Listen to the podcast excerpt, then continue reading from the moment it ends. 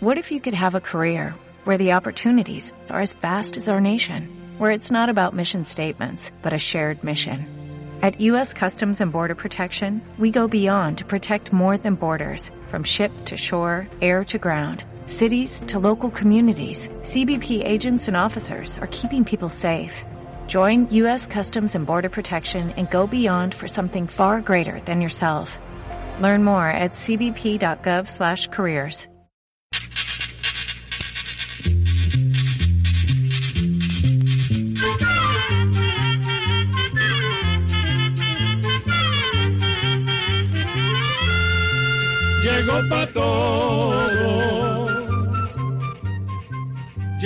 escuela,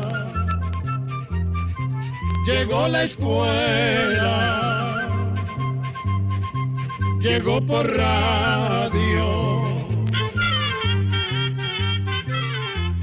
Qué gran placer es disfrutar cada día y cada nueva edición de...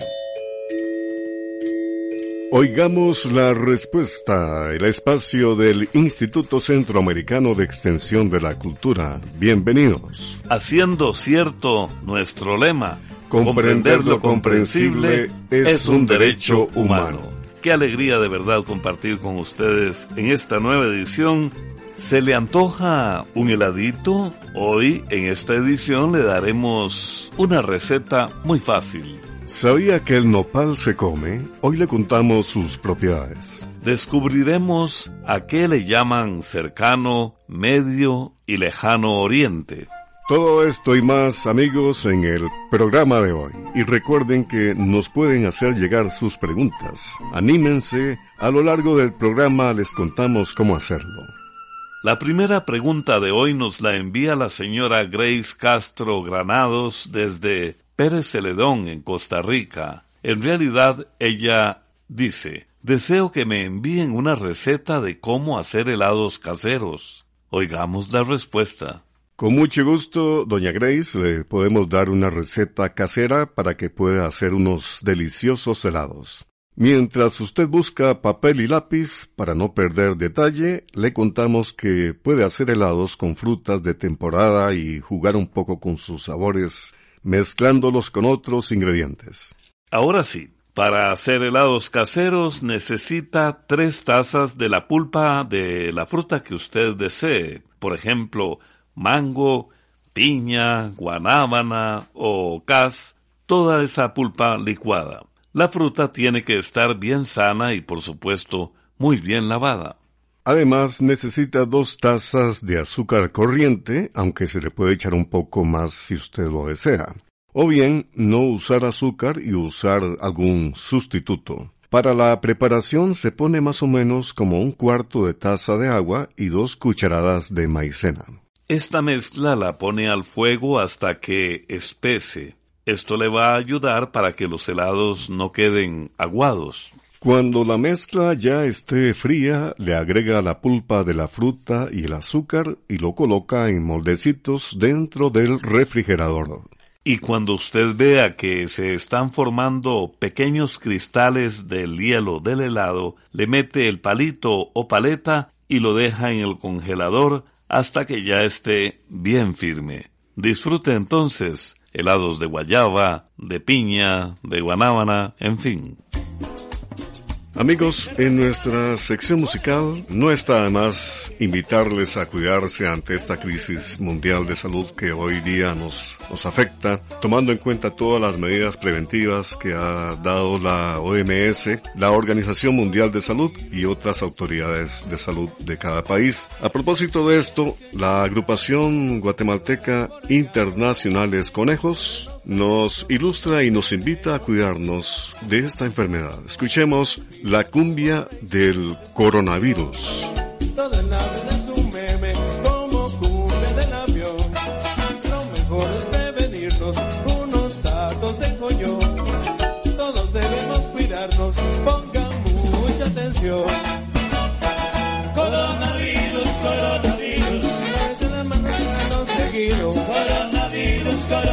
Coronavirus, Pónganse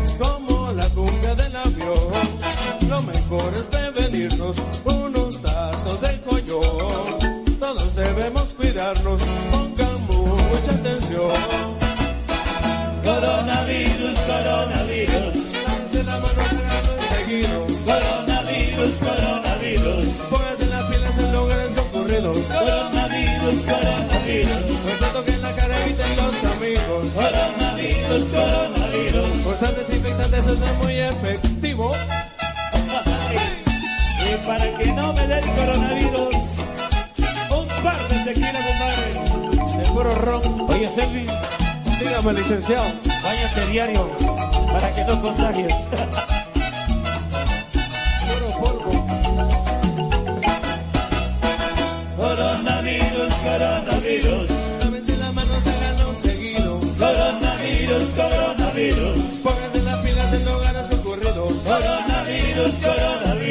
No se tomen la cara, los amigos. Coronavirus, coronavirus. Usar desinfectantes eso es muy efectivo. Y, hey, y a seguir bailando. Internacionales, conejos. Y la misma fuerza. Y para ti, René, René Colón. Y el internacional coronavirus.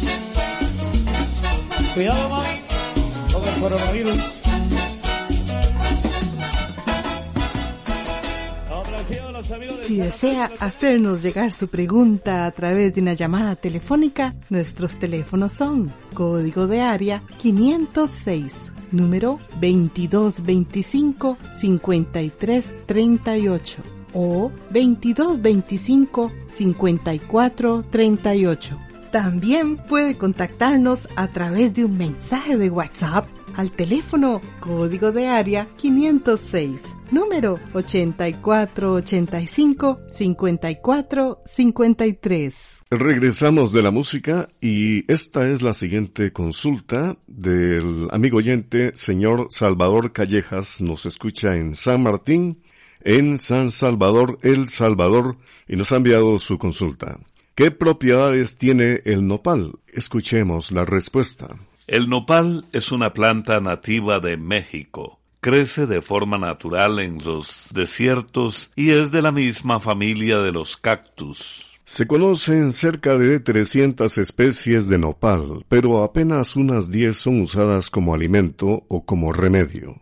En México el nopal se come desde hace muchísimo tiempo. Se dice que a los conquistadores europeos les llamaba la atención que los indígenas americanos comieran los frutos del nopal como verdaderos manjares. Por otra parte, desde tiempos remotos los indígenas mexicanos han usado las hojas o pencas de nopal puestas sobre la piel en forma de emplasto para tratar aquellas pequeñas heridas o quemaduras. Del nopal se comen sus frutos y sus hojas. Sus hojas, conocidas como pencas, contienen vitamina A, B, B12 y sustancias beneficiosas como clorofila, proteínas, calcio, potasio y muchas más. Además, el nopal es alto en fibra y por eso se recomienda para combatir el estreñimiento. También es bueno para personas que deben mantener un peso controlado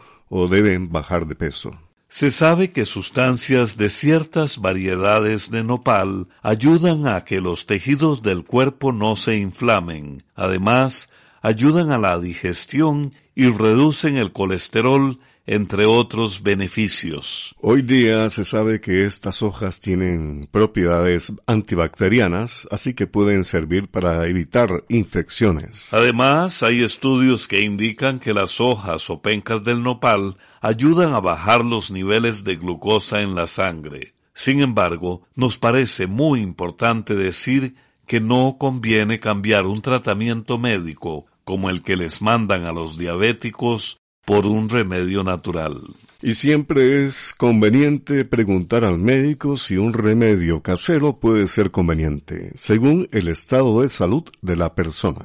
También conviene saber que hay plantas medicinales o remedios naturales que pueden causar efectos dañinos si se combinan con algunos medicamentos o pueden hacer que los medicamentos no funcionen como deberían. A veces se piensa que por tratarse de plantas o remedios naturales no es peligroso tomarlos, pero esto no siempre es así. De ahí la importancia de consultar con el médico antes de usarlos.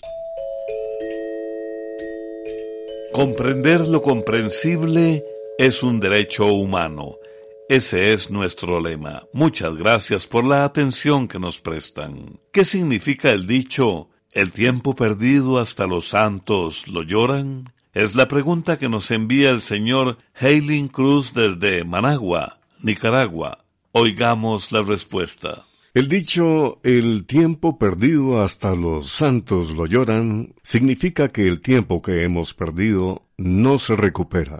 Muchas veces este dicho el tiempo perdido hasta los santos lo lloran, se usa para hacerle ver a alguien la importancia del tiempo y de aprovecharlo en actividades que enriquezcan nuestra vida. Se dice que el tiempo es uno de los tesoros más valiosos que tenemos, pues no podemos ni hacer ni tener más tiempo, o bien recuperar el que ya ha pasado. Por otra parte, la frase hasta los santos lo lloran, quizás es una manera de decir que incluso las personas santas, que son consideradas personas especiales, lloran el tiempo perdido. Por eso, si no queremos llorar el tiempo perdido, lo mejor es aprovecharlo en cumplir nuestras metas y sueños en lugar de gastarlo en cosas que quizás no nos aporten mucho o casi nada o nada. Por ejemplo, si una persona quiere estudiar, sabe que tendrá que hacer sacrificios para aprovechar el tiempo, estudiando las distintas asignaturas, haciendo tareas, entre muchas cosas más, antes que dedicarse a otras actividades que quizás no le ayuden a alcanzar esa meta. Bien, vamos a la música. Esta vez nos extendemos un poco más allá de Centroamérica y vamos a escuchar de el Uruguay en Suramérica al cuarteto de Nos interpretar una canción a propósito de la anterior pregunta y respuesta, ¿cómo pasa el tiempo? Dicen que el tiempo y el olvido son hermanos gemelos, que el tiempo es oro y yo no quiero derrochar dinero, dice la letra que la disfruten.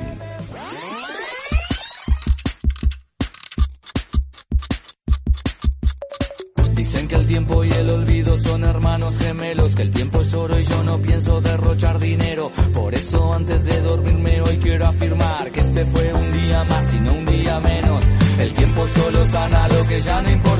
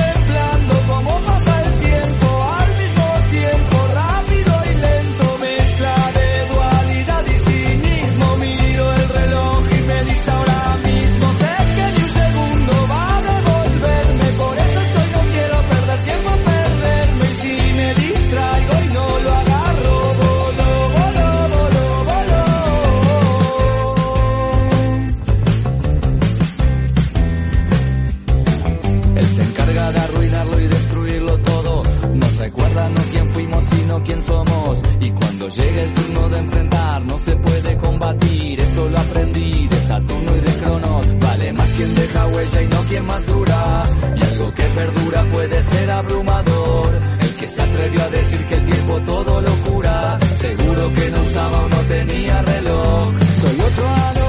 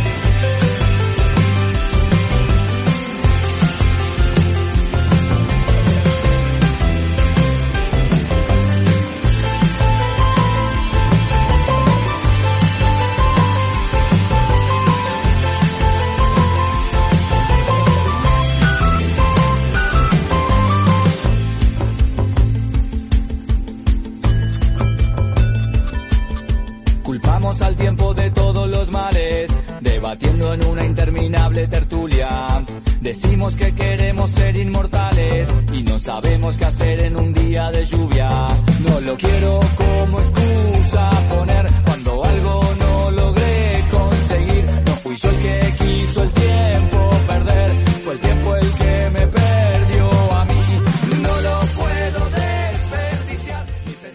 Luego de la música continuamos con ustedes amigos y el señor Alejandro Castillo nos escucha en Rivas, Nicaragua, nos ha enviado a nuestro Facebook la siguiente consulta. Quisiera saber un poco sobre la historia del troll de las montañas de Noruega. Escuchemos la respuesta.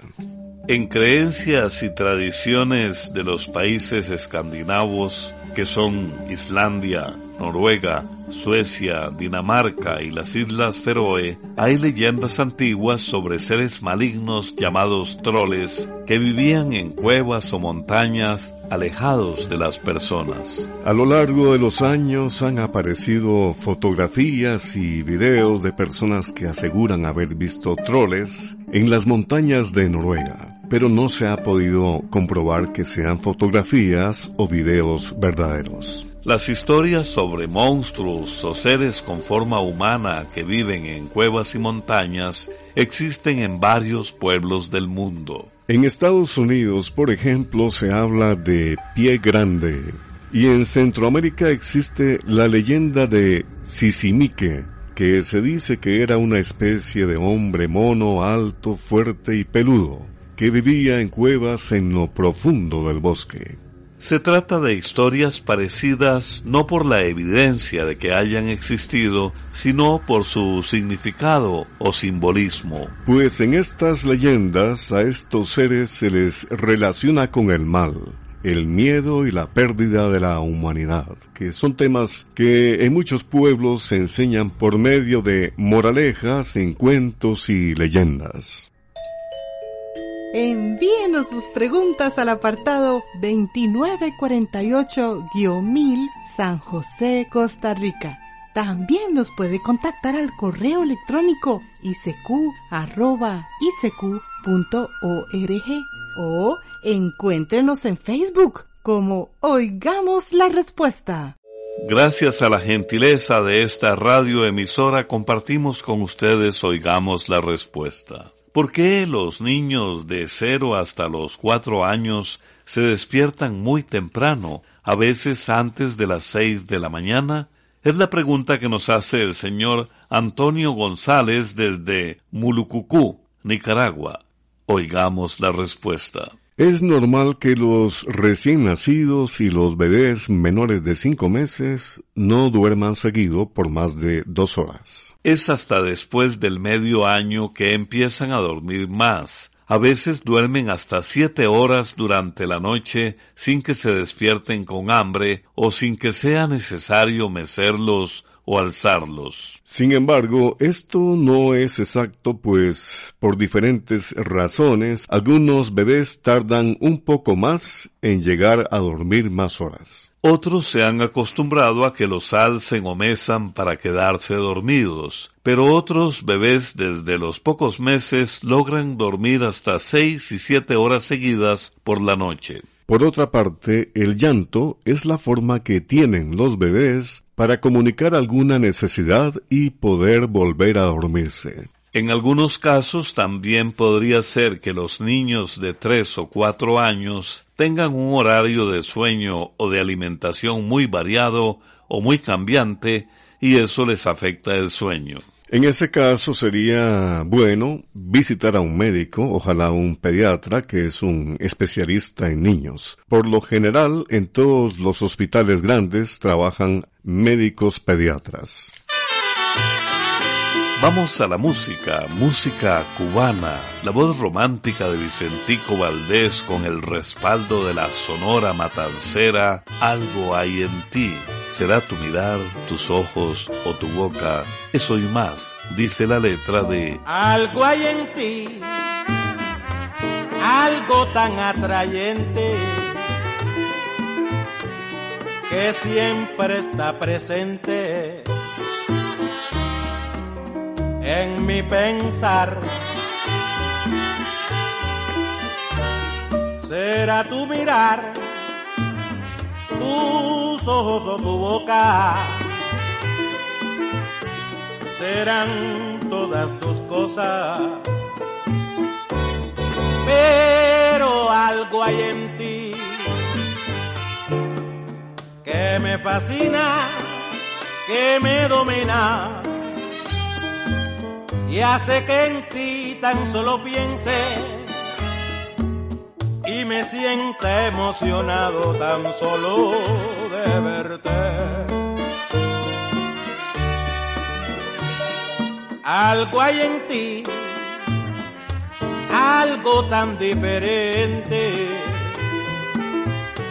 que estoy enamorado y ansioso de tenerte.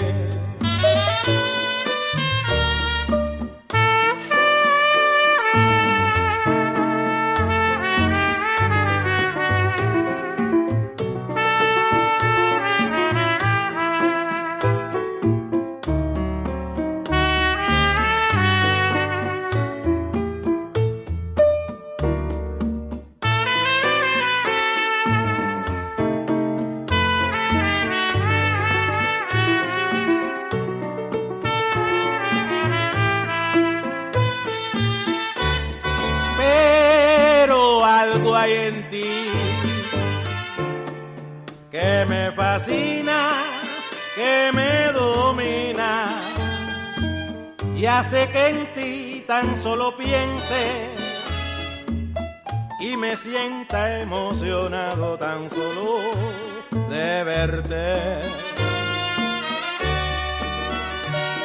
Algo hay en ti, algo tan diferente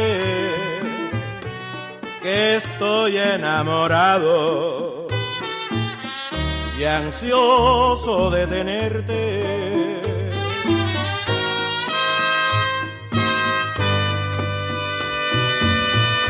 Continuamos en Oigamos la Respuesta, una tradición de 55 años que compartimos ustedes y nosotros, con nuestro lema, comprender lo comprensible es un derecho humano.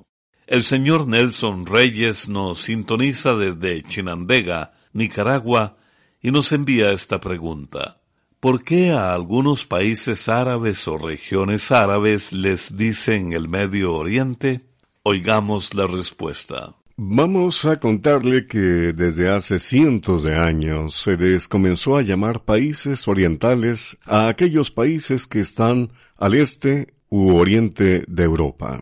Es más, se cuenta que durante el Imperio Romano se usaba el nombre Oriens para hablar tanto de la dirección por donde salía el sol como de los territorios que estaban en esa dirección. Por otra parte, años atrás, cuando existían los imperios en Europa, estos imperios conquistaron muchos territorios en el continente de Asia, que queda al este de Europa. Entonces usaban la palabra Oriente para hablar del lugar donde estaban sus colonias o dominios. Todos estos países al oriente de Europa están, como dijimos, en el continente de Asia. Y para definir mejor en qué parte de Asia están, se dividió esa gran región con los nombres de Cercano Oriente, Medio Oriente y Lejano Oriente. Se considera que algunos de los países en el Cercano Oriente son Arabia Saudita, Siria, Irán, Palestina, Kuwait, Líbano, entre otros. Algunos ponen en esa lista a Egipto, que está en su mayor parte en el continente africano, pero tiene una parte en la península del Sinaí en Asia. Los países que están en el Medio Oriente son Afganistán, Bangladesh, Sri Lanka, Pakistán e India. Y los que están en el lejano o extremo oriente son los que están aún más al este de Europa como China, Japón, Birmania, Malasia y otros más. Amigos, agradeciendo su atención a este programa, queremos despedirnos con la frase del día. No estoy aceptando las cosas que no puedo cambiar, estoy cambiando las cosas que no puedo aceptar. Frase de la reconocida filósofa estadounidense Angela Davis agradeciéndoles como siempre la amable atención que nos prestan, les invitamos para que no se pierdan mañana en Oigamos la Respuesta aspectos y temas tan interesantes como el bosque fósil de 300 millones de años de antigüedad. Sabremos también por qué la gente que envejece se arruga y conoceremos cómo es la gallina criolla. No se pierdan, oigamos la respuesta de mañana. Programa A Control 52. Ante lo que estamos viviendo en el mundo con la actual situación del llamado coronavirus, queremos compartir con ustedes la siguiente información. El virus que produce la enfermedad COVID-19 se transmite fácilmente a través de gotitas de saliva que expulsa una persona enferma cuando tose o estornuda y también al exhalar. También se transmite cuando le damos la mano a una persona enferma o tocamos algún objeto que haya tocado a esa persona enferma y luego nos pasamos nuestra mano por la boca, la nariz o los ojos. Por eso se recomienda estar a unos dos metros de distancia de una persona enferma. Para evitar el contagio de este virus que provoca la enfermedad COVID-19, se recomienda lavarse las manos con agua y jabón frecuentemente, no tocarse la cara con las manos sucias. Al estornudar o toser, cúbrase con la parte superior del brazo. Evite estar en lugares con muchas personas. Si es necesario, manténgase en su casa y siga las recomendaciones de las oficinas de salud de cada país. Además, sea solidario y no deje sin abastecimiento a los supermercados. Todas las personas necesitan de alimentos y productos de limpieza. Colaboremos entre todos y todas, porque juntos podemos evitar la propagación de este virus en Centroamérica. Y así llegamos al final del programa del día de hoy. Los esperamos mañana en este su programa Oigamos la Respuesta. Mándenos sus preguntas al apartado 2948-1000 San José, Costa Rica. También puede enviarnos sus preguntas al correo electrónico isq.org o encuéntrenos en Facebook como Oigamos la Respuesta. O llámenos por teléfono, código de área 506, número 2225-5338 o 2225 5438. Recuerde que comprender lo comprensible es un derecho humano.